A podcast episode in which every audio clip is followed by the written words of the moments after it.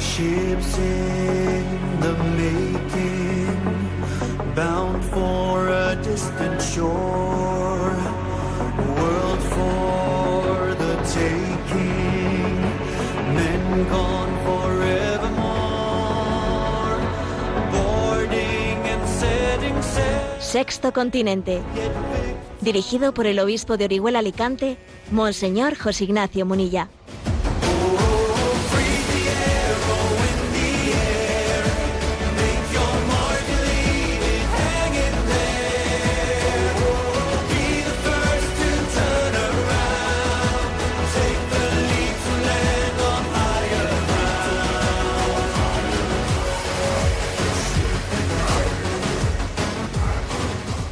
Un cordial saludo a todos los oyentes de Radio María.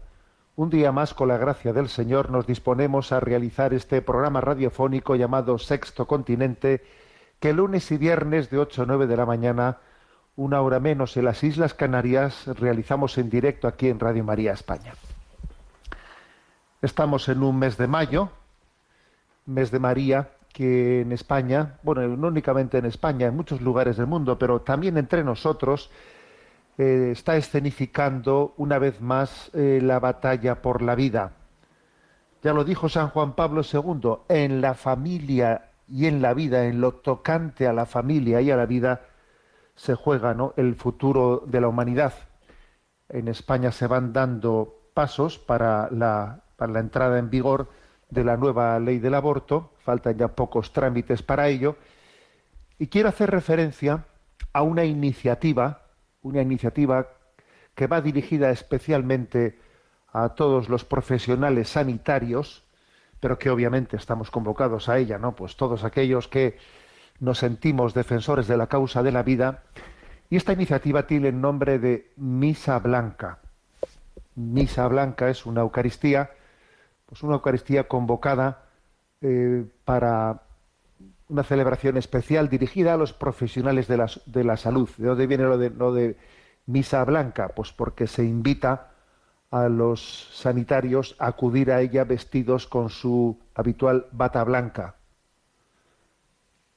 Se invita, por lo tanto, a los sanitarios, a los profesionales de la salud a acudir a esa Eucaristía con su bata blanca para testimoniar, para renovar también el juramento hipocrático como un como un carácter, un elemento que, que configura la, la, profesión sanitaria terapéutica.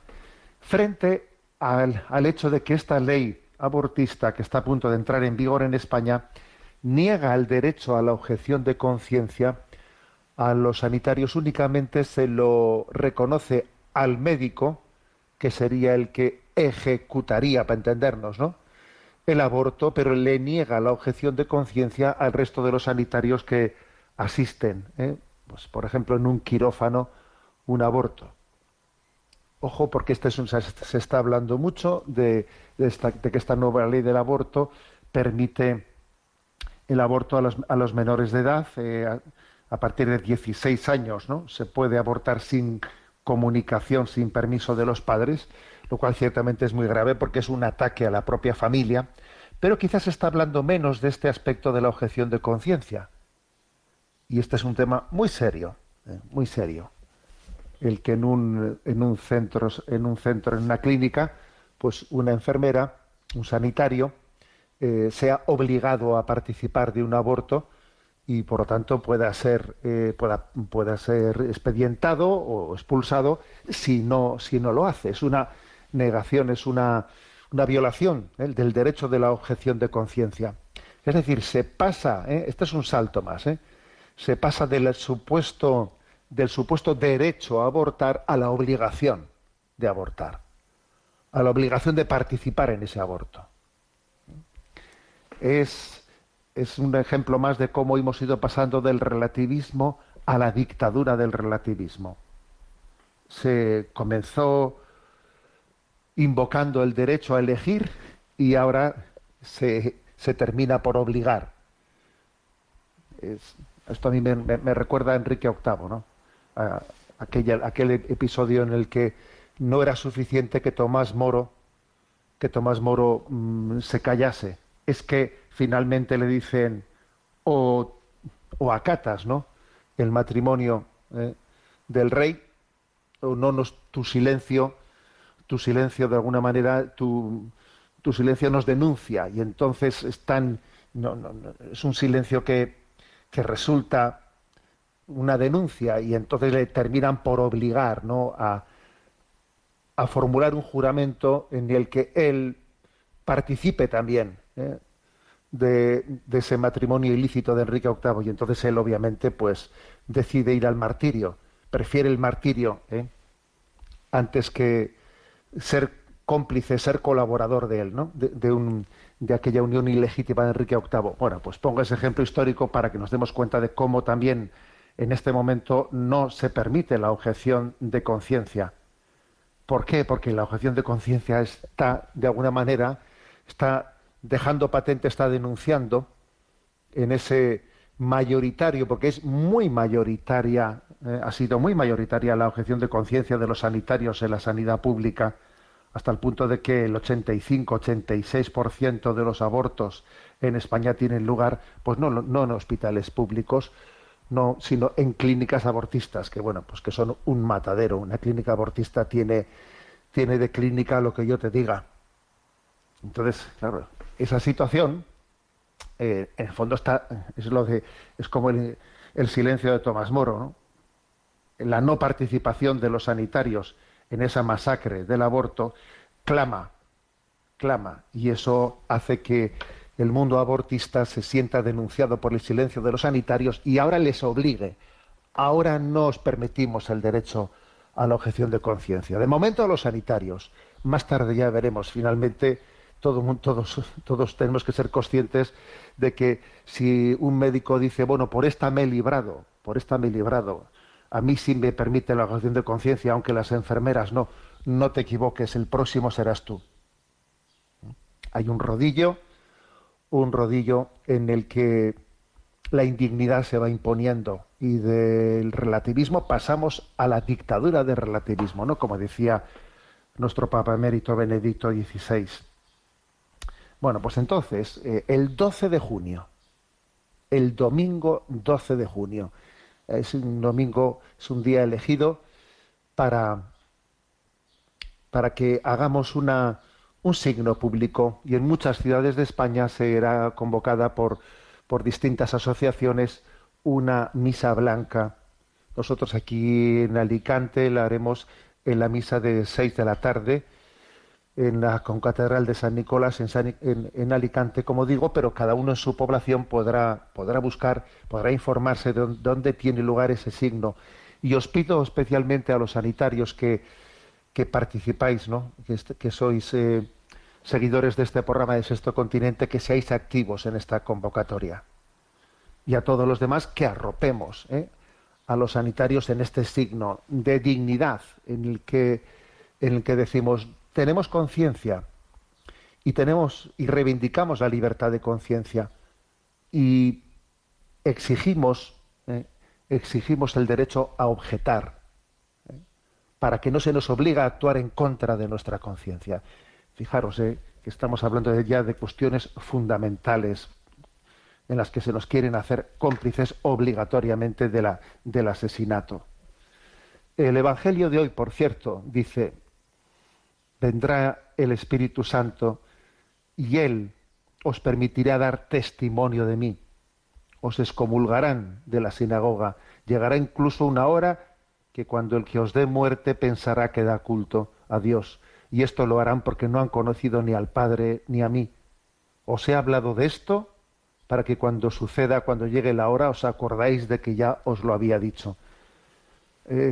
son, por lo tanto, tiempos recios en los que estamos llamados a abrazar la cruz y a no tener miedo a el testimonio martirial. Testimonio martirial que supone eh, navegar en contra de corriente, quizás poner en riesgo nuestro puesto de trabajo. Pero un puesto de trabajo no vale lo que vale la fidelidad a la conciencia. No vale el valor de la vida. La vida humana es infinitamente más valiosa que un puesto de trabajo, señores. Y sé que estoy diciendo cosas fuertes. En definitiva, vayamos, expresemos en la Eucaristía el 12, de junio, en esa misa blanca, en nuestra resistencia moral a esta implementación de la ley del aborto, que como podéis imaginar en España ya existe un aborto plenamente libre y no creo que la ley del aborto en este caso vaya a aumentar más el número de abortos, porque ya, digamos, existe un aborto plenamente libre en España, pero es que ahora se juegan más cosas, se juega la patria potestad de los padres y el derecho a la objeción de conciencia, es decir, el que seamos obligados a participar de esa barbarie.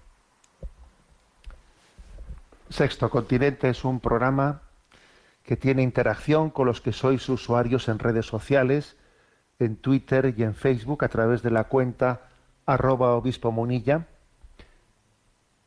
a través de en Instagram y en Twitter, perdón, con, a través de, de la cuenta que lleva mi nombre personal de José Ignacio Munilla en Facebook. Y los programas anteriores los podéis escuchar tanto en el podcast de Radio María como en la página web multimedia www.enticonfio.org. En ticonfio.org ahí hay un apartado eh, que tiene el nombre de Sexto Continente en el que accedéis a los programas anteriores.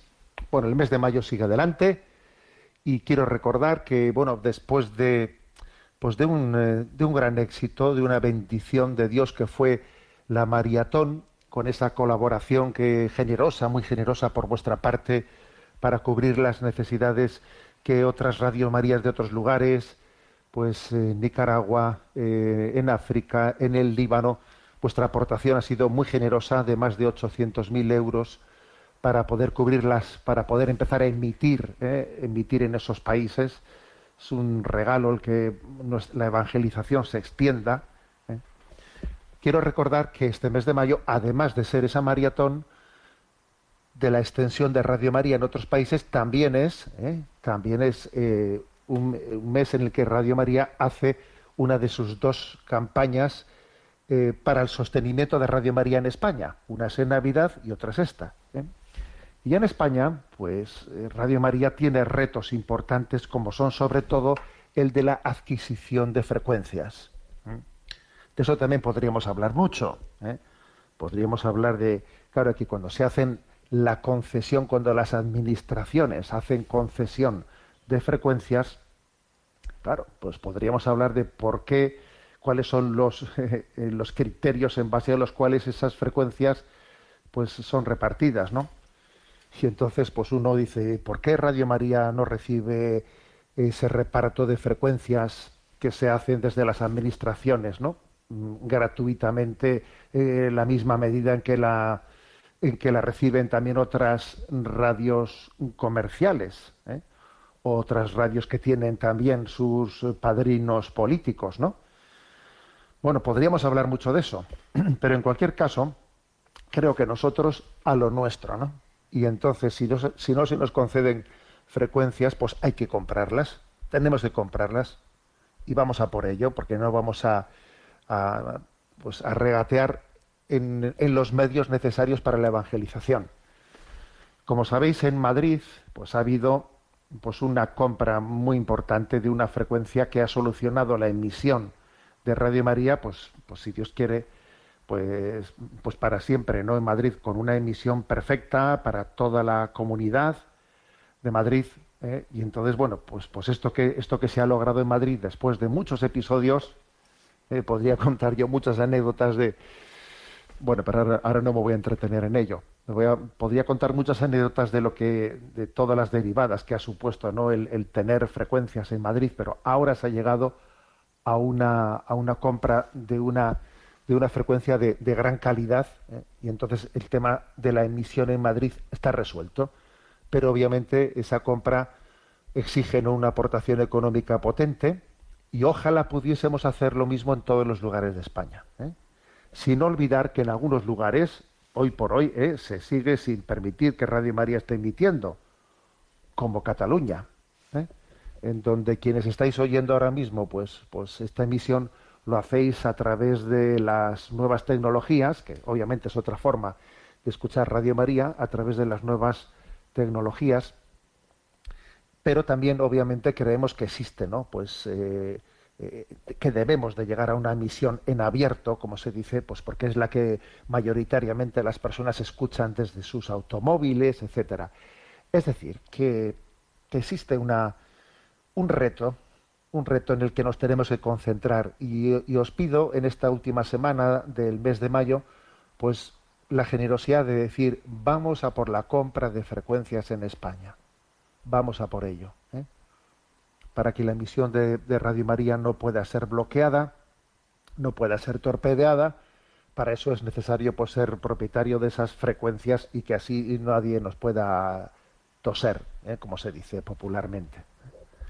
Vamos a por ello. Con Flores a María, en esta última semana de mayo completamos, completamos ese esa aportación y os recuerdo que el teléfono habilitado, ¿no? Bueno, hay una página web, en la, página web de Radio María, allí se, dan todo tipo de detalles de cómo hacer las contribuciones, pero aparte de eso, pues hay un teléfono habilitado que es 91 822 8010 91 822 8010 Bueno, pues Gloria a Dios. ¿eh? Y seguimos caminando.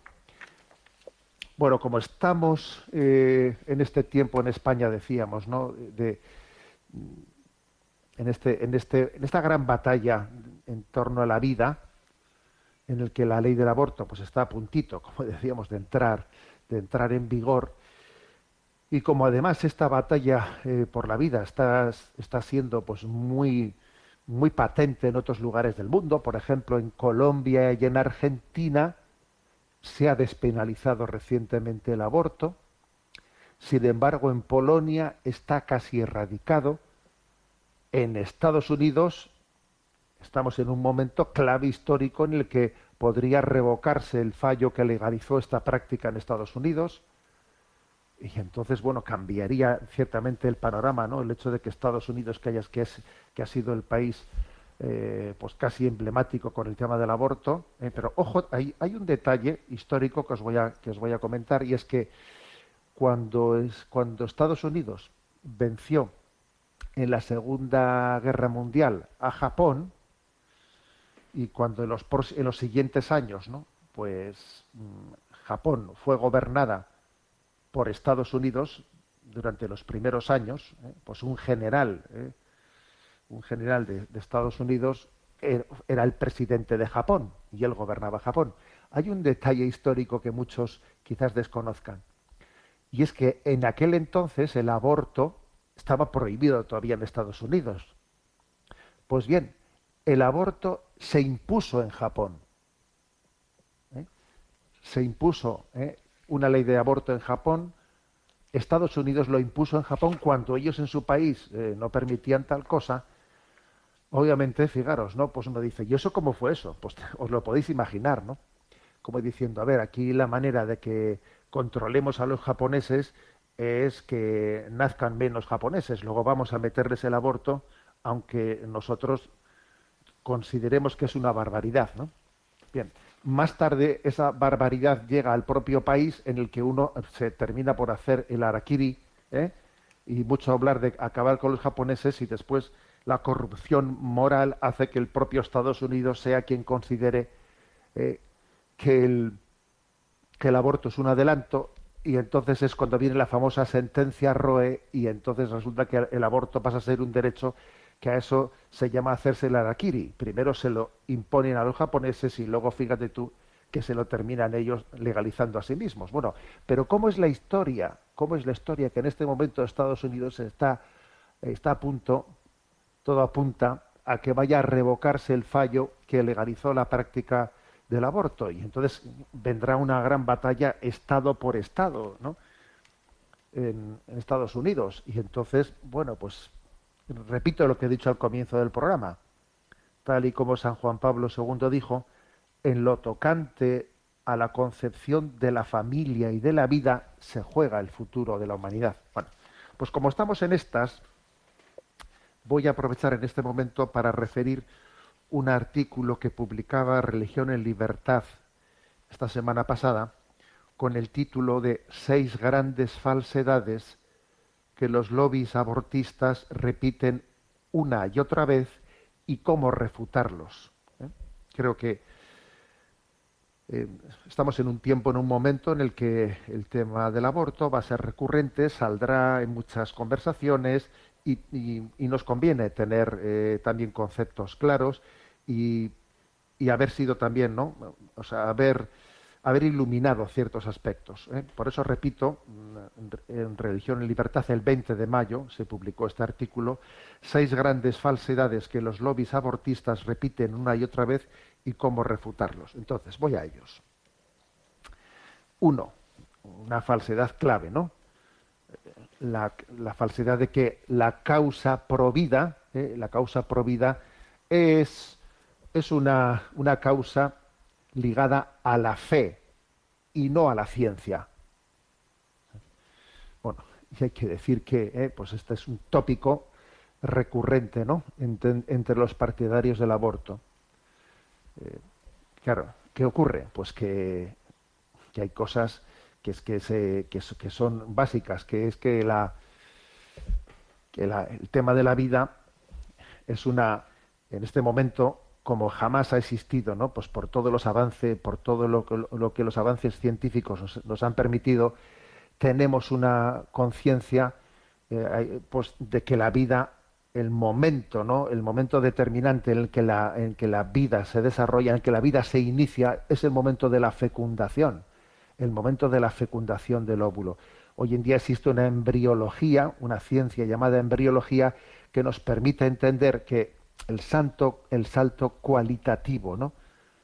en el que la vida humana comienza, es el momento de la concepción. Es el momento en el que el código genético de cada uno de nosotros ha sido formado, en el que el código genético de, de los espermatozoides y el código genético del óvulo, que era el del padre y la madre, pues en ese momento de la fecundación se transforman, se transmutan en un código genético diferente, que no es ni el del padre ni de la madre, y en él, en él está todo, y a partir de ese momento no hace sino desarrollarse la vida. Entonces la embriología, eh, eh, ha llegado a esta a demostrar, ¿no? a, hacer esta afirmación con contundencia. Tal es así que incluso podemos decir que incluso los biólogos que existen, ¿no? Algunos biólogos abortistas defienden, no pueden por menos de defender que la vida humana comienza en la fecundación. ¿eh?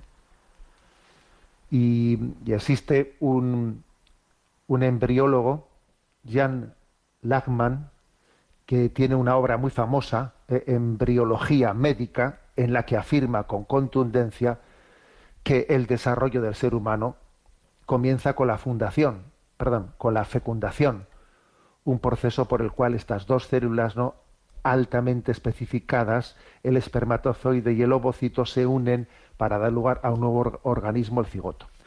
Si me permitís un argumento así, digamos, mm, visualmente explicado, porque a veces también eh, para nuestras conversaciones nos suele venir bien alguna imagen, eh, alguna imagen. Yo solía utilizar el siguiente, el siguiente ejemplo, ¿no? Imaginemos la fabricación de un coche, de un vehículo, en una cadena industrial de producción, ¿no? Y claro, pues sería muy difícil decir en esa cadena de producción cuando el vehículo eh, comienza a ser vehículo. Porque claro, al comienzo de la cadena meten ahí tres placas de acero que todavía ni siquiera tienen la forma entonces más tarde pues eh, meten las ruedas y luego meten el motor y entonces la pregunta es ¿cuándo el coche comienza a ser coche? Cuando le ponen el motor. Antes del motor no. Cuando le ponen las ruedas. Cuando y la respuesta es muy difícil. Es muy difícil. Pero es que, claro, es que en una cadena de producción tú vas introduciendo elementos de fuera de la cadena a, ese vehículo pues para que para, que finalmente llegue el momento en el que esté plenamente completado no mientras que en el embarazo en realidad ¿eh? Eh, pues es el momento de la fecundación el momento en el que se inicia la vida y a partir de ahí no se introducen desde fuera elementos nuevos, le dice, le voy a meter el motor, le voy a meter las ruedas, no, sino que la, la vida, el desarrollo de la vida consiste en dejarle desarrollarse, que él mismo se irá desarrollando, ¿no?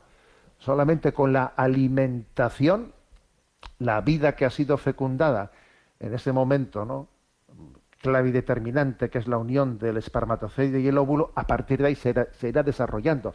Luego, la diferencia sustancial con el ejemplo de la, de la fabricación de un vehículo es que a, la vida lo que hay que es dejarle ser, dejarle desarrollarse, no interrumpirla.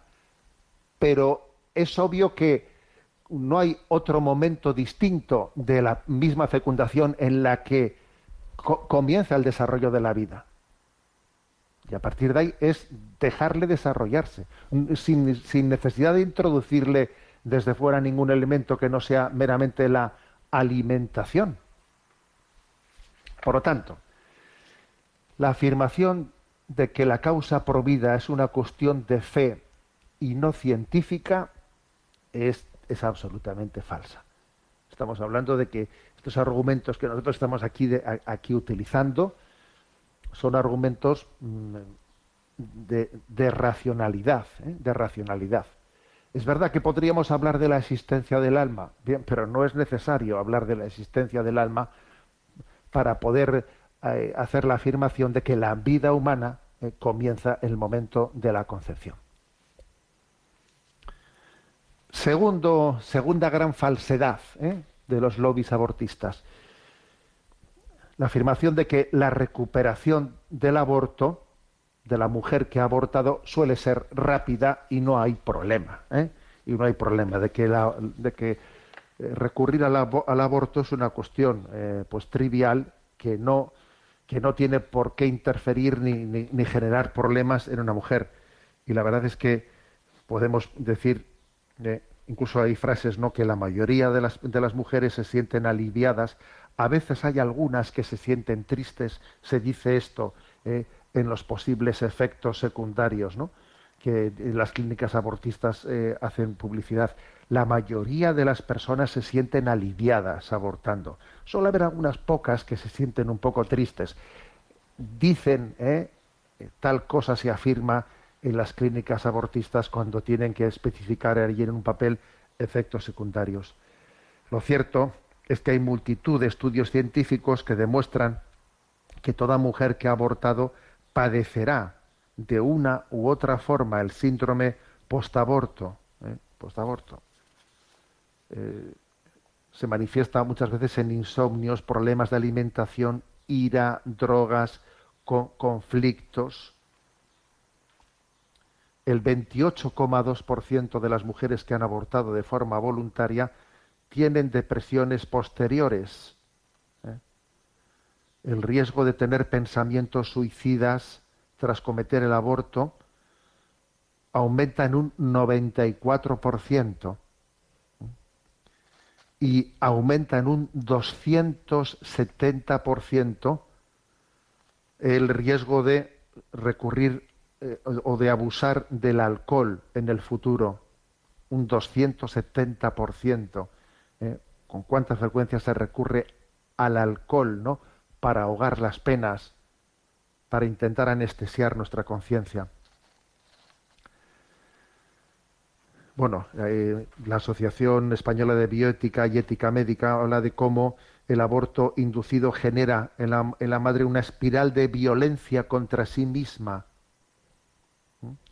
Toda mujer que se someta a un aborto debe recibir un adecuado soporte psicológico con el fin de intentar minimizar el impacto negativo del mismo. ¿no?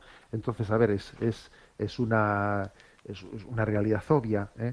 que, que, la presentación del aborto como esto es algo eh, que, no, que no te va a generar problemas, es un gran engaño, es un gran engaño los que conocemos, los que acompañamos a personas que han abortado y sabemos hasta qué punto les cuesta, ¿no? les cuesta cerrar esa herida, lo podemos dar testimonio de ello de primera mano, porque es curioso ¿eh? que Dios perdona siempre ¿eh? a las personas, a cuantos se han arrepentido de sus errores. Dios perdona siempre.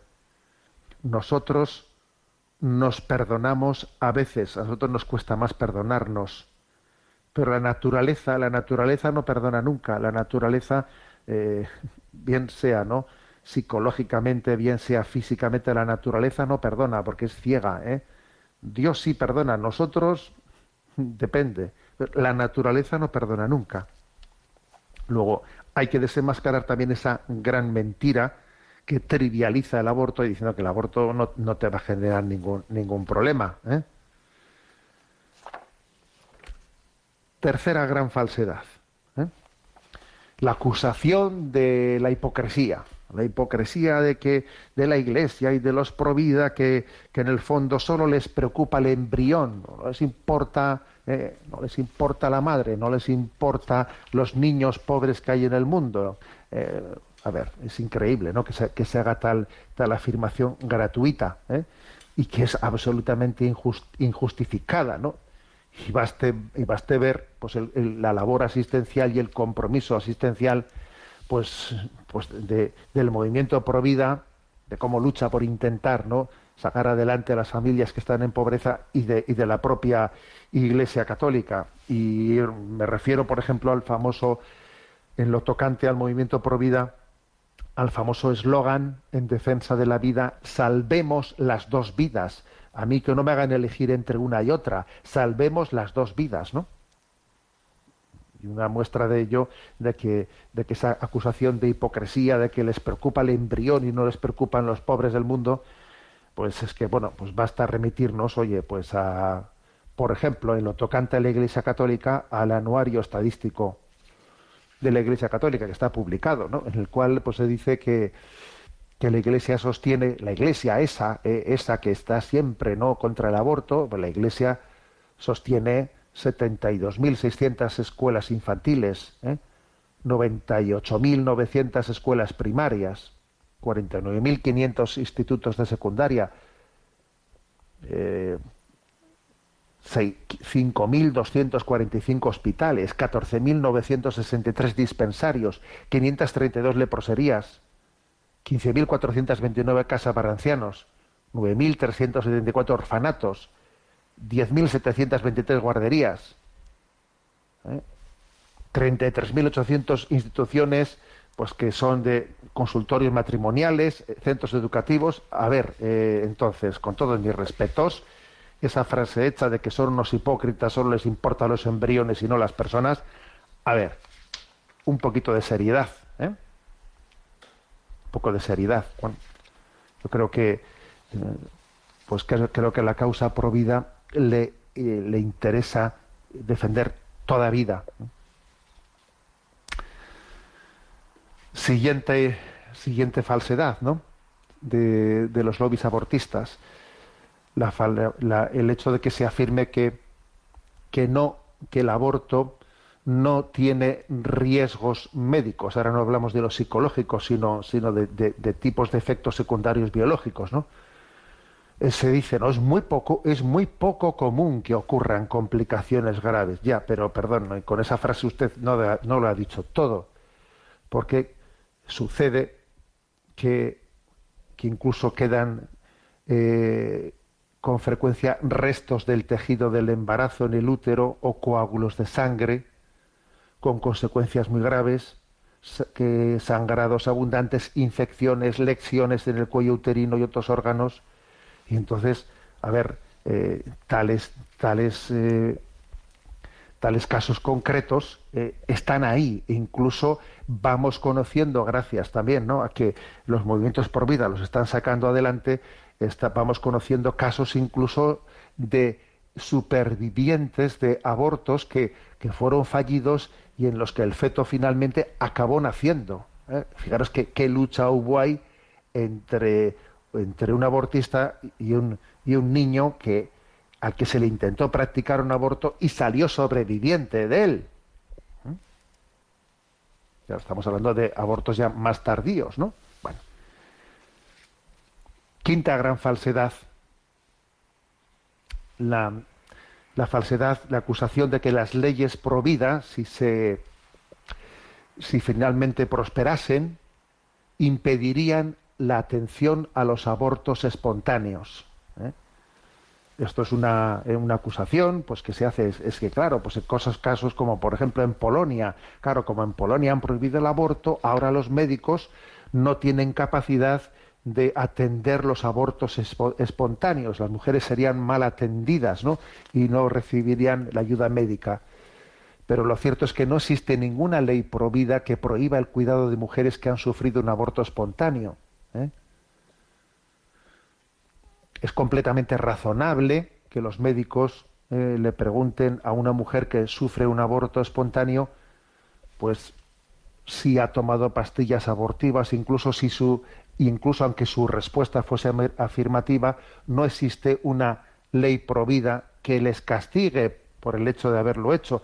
Las leyes que prohíben el aborto químico no prohíben que los médicos reciban medicamentos similares a las mujeres para las mujeres si son necesarios controlar un aborto espontáneo, ni prohíben que las farmacias dispongan de tales recetas.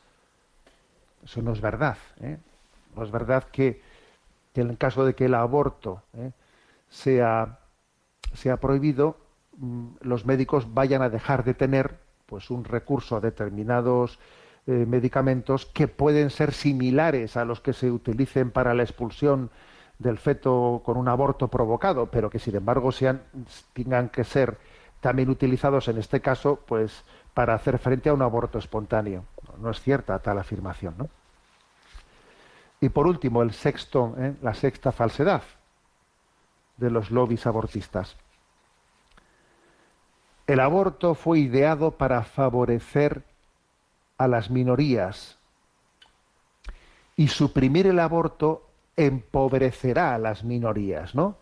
Esto es lo que, pues, la fundadora de, la gran internacional abortista Planet Parenthood, pues fijaros, ¿no? La fundadora se presenta delante del mundo diciendo nosotros estamos aquí para favorecer a las minorías negra e hispana, ¿eh? porque claro, son mucho mayor la tasa de abortos entre las mujeres eh, negras e hispanas. ¿Por qué? Pues porque viven en una situación más precaria y entonces con frecuencia sus embarazos no deseados tienen detrás a alguien que les, que les está presionando y que les está diciendo o, abortas o te dejo aquí colgada. ¿eh? Y entonces, claro, se presenta la, la, la, multinacional abortista Planet Parenthood como diciendo nosotros hacemos una obra humanitaria, ¿eh? venimos aquí a asistir a, estas mujeres pobres, pues para que su pobreza no, no crezca, ¿no? Fíjate tú, qué, eh, qué labor humanitaria tan maravillosa. Les quitamos de encima eh, sus hijos. Es, es increíble, ¿no? Es increíble que se utilice este, este argumento. Lo cierto, sin embargo, fijaros, es que eh, existe, mm, existe, bueno, acordaros del ejemplo que he puesto antes de cómo Estados Unidos impone impone el aborto en, en Japón, ¿eh? después de la Segunda Guerra Mundial. Sí, sería para acabar con su pobreza, ¿no? Sí, ya, con su pobreza. Sencillamente es para acabar con su enemigo, ¿eh? con su enemigo. Entonces aquí el, el que se intente, ¿no? Pues que las minorías recurran al aborto, obviamente es una manera no de acabar con la pobreza, sino de acabar con los pobres. Es un recurso acabar con los pobres bajo la excusa de acabar con la pobreza. Porque no olvidemos que, la mayor riqueza que podemos tener es la riqueza de los nuevos seres humanos, que cada uno de nosotros nacemos con una capacidad de luchar contra la pobreza, cada uno de nosotros nacemos con montones de talentos eh, capaces de transformar el mundo hacia un mundo más justo. Es curioso que cuando se ve la natalidad, se dice, es que la natalidad va en contra, eh, la natalidad es, es un, una natalidad alta, va a generar pobreza. Perdona, esas personas que estás matando para que no nazcan, esas personas serían las que tendrían la capacidad de acabar con la pobreza, porque tienen, tienen dones, tienen talentos para desarrollar el mundo y hacerlo más justo. Y tú estás acabando con ellos Estás acabando con ellos para que, para que acabar con la pobreza, acabas con los pobres, sobre pretexto de acabar con la pobreza. ¿eh? Famoso refrán, ¿no? Que el refrán que dice que todo niño nace con un pan debajo del brazo. Ese refrán, claro que tiene una gran verdad, tiene una gran verdad, porque un niño no solo es una boca, un niño también es un don, una inteligencia y tendrá la capacidad de transformar el mundo, tendrá la gran oportunidad de, hacer el mundo más justo. Bueno, son, eh, como digo, estamos en, plena, eh, en plena vorágine de la implementación de la ley del aborto en España y son reflexiones eh, que nos pueden ayudar a, también a formar parte de ese debate. Repito, el artículo publicado el 20 de mayo en Religión en Libertad, seis grandes falsedades que los lobbies abortistas repiten una y otra vez y cómo refutarlos. Bueno, estamos en el mes de mayo, mes de María, y entonces eh, Carlos Moyano canta una maravillosa canción, María, ¿tú sabías? ¿Tú sabías? Es una, una canción eh, traducida al español de, de su versión eh, inglesa de Pentatonics y la verdad es que su letra es maravillosa, ¿no? Es como decir, María, ¿en qué, en qué medida ella iba teniendo conciencia de, de, lo que Dios eh, había hecho en ella, ¿no? Entendemos que María tiene una peregrinación en la fe, en la que poco a poco va siendo cada vez más consciente ¿eh? de, de, quién es Jesús y del don eh, que ha recibido, que ha recibido de, de ser madre de Dios, ser madre de Dios. Ella va abriendo su conciencia según va, va desarrollando pues esa, esa, historia en la que ve crecer a su hijo a partir de, de la sorpresa de que ha sido el ángel que le ha anunciado que sería que quedaría en estado por obra del Espíritu Santo, pero va descubriendo, ¿eh? va descubriendo quién es ese, ese niño, que es el Hijo de Dios. Entonces la letra de esta canción es María, tú sabías, es maravillosa. ¿Tú sabías que sobre el agua tu bebé caminaría? ¿Tú sabías que del pecado a nuestros hijos salvaría? Cuéntame si sabías que el niño que nació, que trajo nueva vida, fue Dios quien le entregó. ¿Tú sabías que tu bebé al ciego vista le daría? ¿Tú sabías que la tormenta con su mano calmaría? Cuéntame si sabías que el ciego caminó al besar tu pequeño, besando estás a Dios. El ciego verá, el sordo oirá y el mundo vivirá. El mundo con su boca al cordero alabará. ¿Tú sabías que tu bebé, Señor, era de la creación? ¿Tú sabías que algún día regirá cada nación? Cuéntame si sabías que el cordero es de Dios, que el niño que sostienes es el gran yo soy. ¿eh? Una canción maravillosa que, que canta en, este, que canta en su versión en español Carlos Moyano y que os invito a que hagamos oración con ella.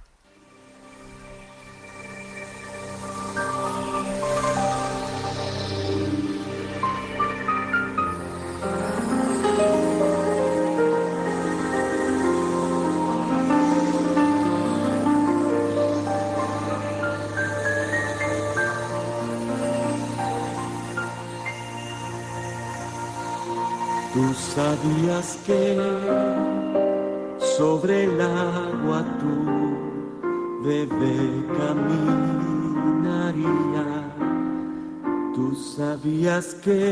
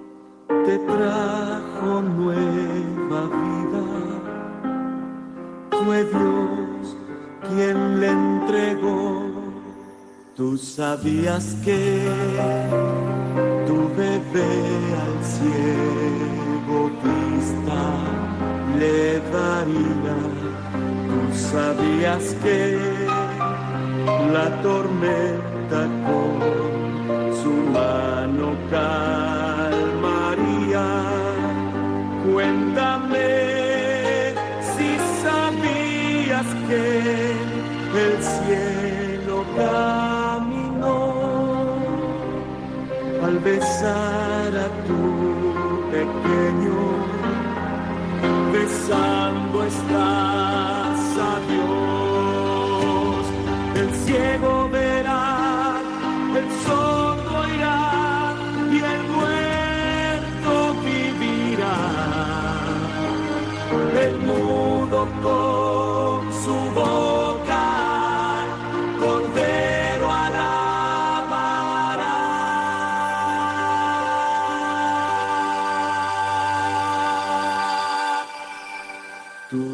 Sabías que tu bebé, Señor, de toda la creación, tú sabías que algún día regirá cada nación.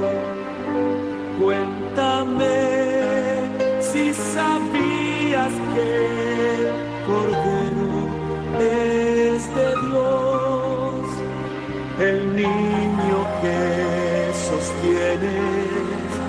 es el gran.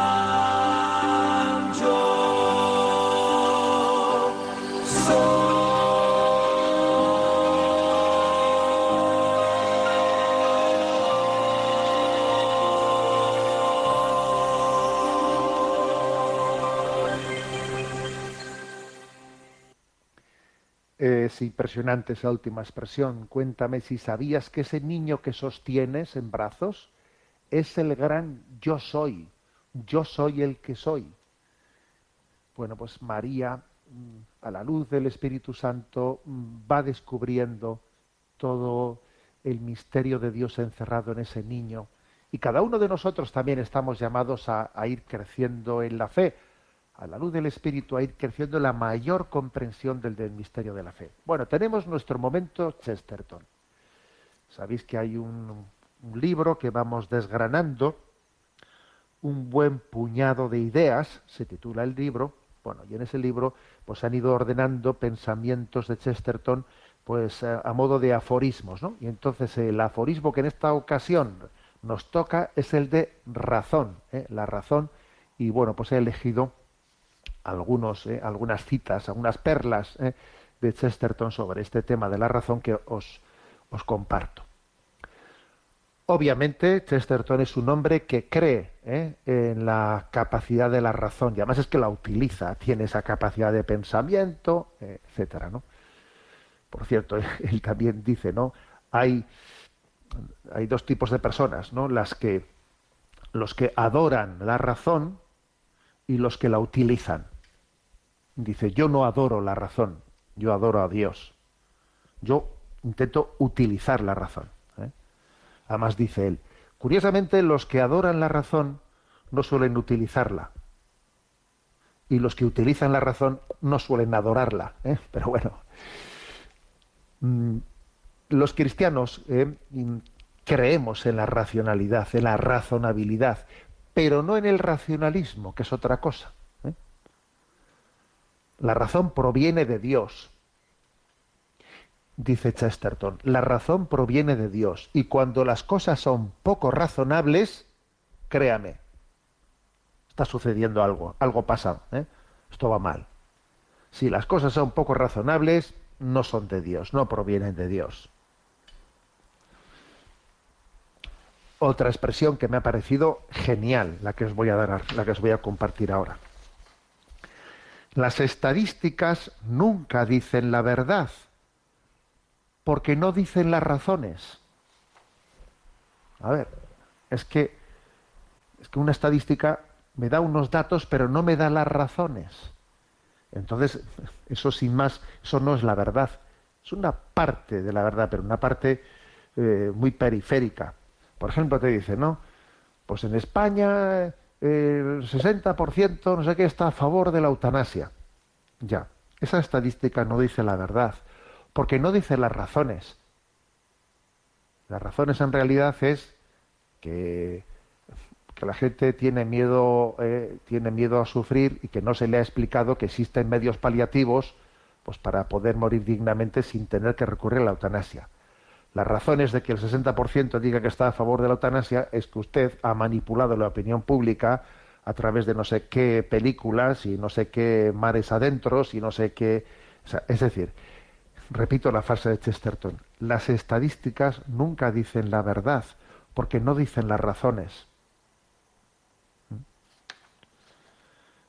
Y añade Chesterton, la razón real de las cosas es tan importante como las cosas mismas. Y eso es lo que debería significar ser un racionalista. Si la palabra racionalista la entendiésemos en el sentido adecuado de la palabra, lo importante sería saber la razón real de las cosas, el sentido de las cosas, ¿eh? que es tan importante o más que las cosas mismas. Y luego dice Chesterton, porque Chesterton, como os he dicho, es un sí a la razón, a la razonabilidad, no al racionalismo. Dice, desde que triunfó lo que se llama racionalismo, hemos cultivado todo con éxito menos la razón. Mira, el racionalismo en el fondo es irracional, porque es no buscar la razón de las cosas.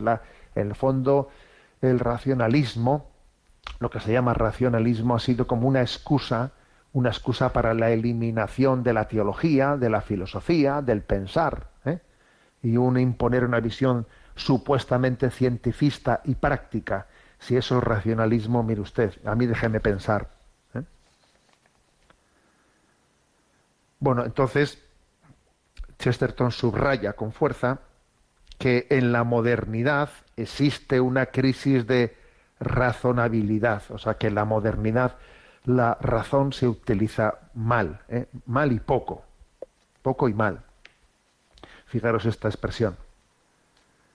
Imparcialidad es un sinónimo pomposo de indiferencia, que a su vez es un sinónimo elegante de ignorancia. O sea, está como, claro, pues digamos la modernidad dice, no, es que mira, no hay que meterse en debates de verdad o no verdad, ¿no? Lo que hay que hacer es ser imparcial. Eso, esa es la modernidad, ¿no? Sí, dice imparcial, ya.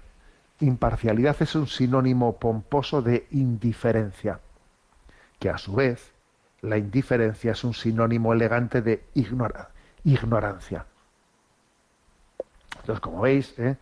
pues aquí Chesterton hace una denuncia fuerte y potente, un, desenmascarar eh, pues, eh, pues esa especie de, recursos que tiene la modernidad. No, nosotros es que no nos metemos en debates morales de bueno o malo, verdad y mentira. Nosotros queremos ser imparciales, perdón, imparciales no, indiferente, perdón, ignorante.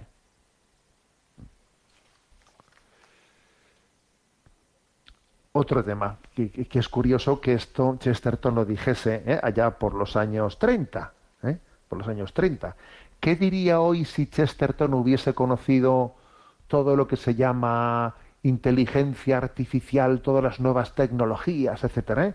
Pero fijaros lo que dice aquí. Una máquina inteligente viene a ser como un triángulo redondo o un ruido silencioso. O sea que, que no existe máquina inteligente. Dejémonos de tonterías lo que parece, ¿no? Las nuevas tecnologías que, que a veces nos quedamos aún nubilados con ellas. A ver, una tecnología es siempre ciega, ha sido programada por, por la mente humana, es la razón, es la capacidad humana la que ha construido esa máquina y esa máquina que te parece a ti que tiene inteligencia propia, no tiene inteligencia propia, es tonta, o sea, no, no, no tiene tiene bastante menos inteligencia que un burro. O sea, dejémonos de conceptos falsos, de máquinas inteligentes, no existe. ¿eh? Dice él, viene a ser como un triángulo redondo o un ruido silencioso. La inteligencia es la, de, es la del hombre, que es el que ha construido esa máquina. ¿eh? Dice otra expresión suya. Explicar la mente como una forma de materia, como si la mente solamente es eh, la, mente, el cerebro, ¿no? Solamente es materia, es como explicar los ojos a partir de las gafas. Oye, tú, tú no, tú no pretenderás que los ojos se expliquen por tus gafas, ¿no? Las gafas estarán ayudando a que tus ojos vean mejor, pero los, los ojos son mucho más que tus gafas. Bueno, pues lo mismo pasa con el cerebro. O sea, tú no puedes explicar el cerebro por la materia. En el cerebro hay otra cosa. Es la capacidad de, de entendimiento y de razón que supera la materia, ¿no? Repito la frase. Explicar la mente como una forma de materia es como explicar los ojos a partir de las gafas. ¿Mm? Bueno, entonces, eh, este es un, don el que tiene Chesterton, ¿no? De utilizar la razón buscando, buscando la explicación, el sentido último de las cosas. Y de hecho me voy a quedarme con esta última expresión, en la que él dice, ¿no? Que cuando acusa a la modernidad de, de, una infrautilización de la razón, aunque se llamen racionalistas, están infrautilizando, infrautilizando la razón. Y llega a decir, no es que no puedan ver la solución, es que no pueden ver el problema. Es que no llegan a plantearse el problema de que, el ser humano se hace, ¿no? De cuál es el sentido de la vida porque vivo, porque pienso, a qué responden las cosas, qué razón última tienen las cosas. No es que no puedan ver las soluciones, que no pueden ver el problema, no utilizan la razón. Viven sencillamente, ¿no? En la, modernidad se vive arrastrados pues, por, por lo inmediato, pues bueno, por, el practicismo, ¿no? Por el practicismo que hace que se termine manipulando la, la realidad a conveniencia propia, desde los propios deseos y conveniencias. Bueno, tenemos el tiempo cumplido. Me despido con la bendición de Dios Todopoderoso. Padre, Hijo y Espíritu Santo. Alabado sea Jesucristo.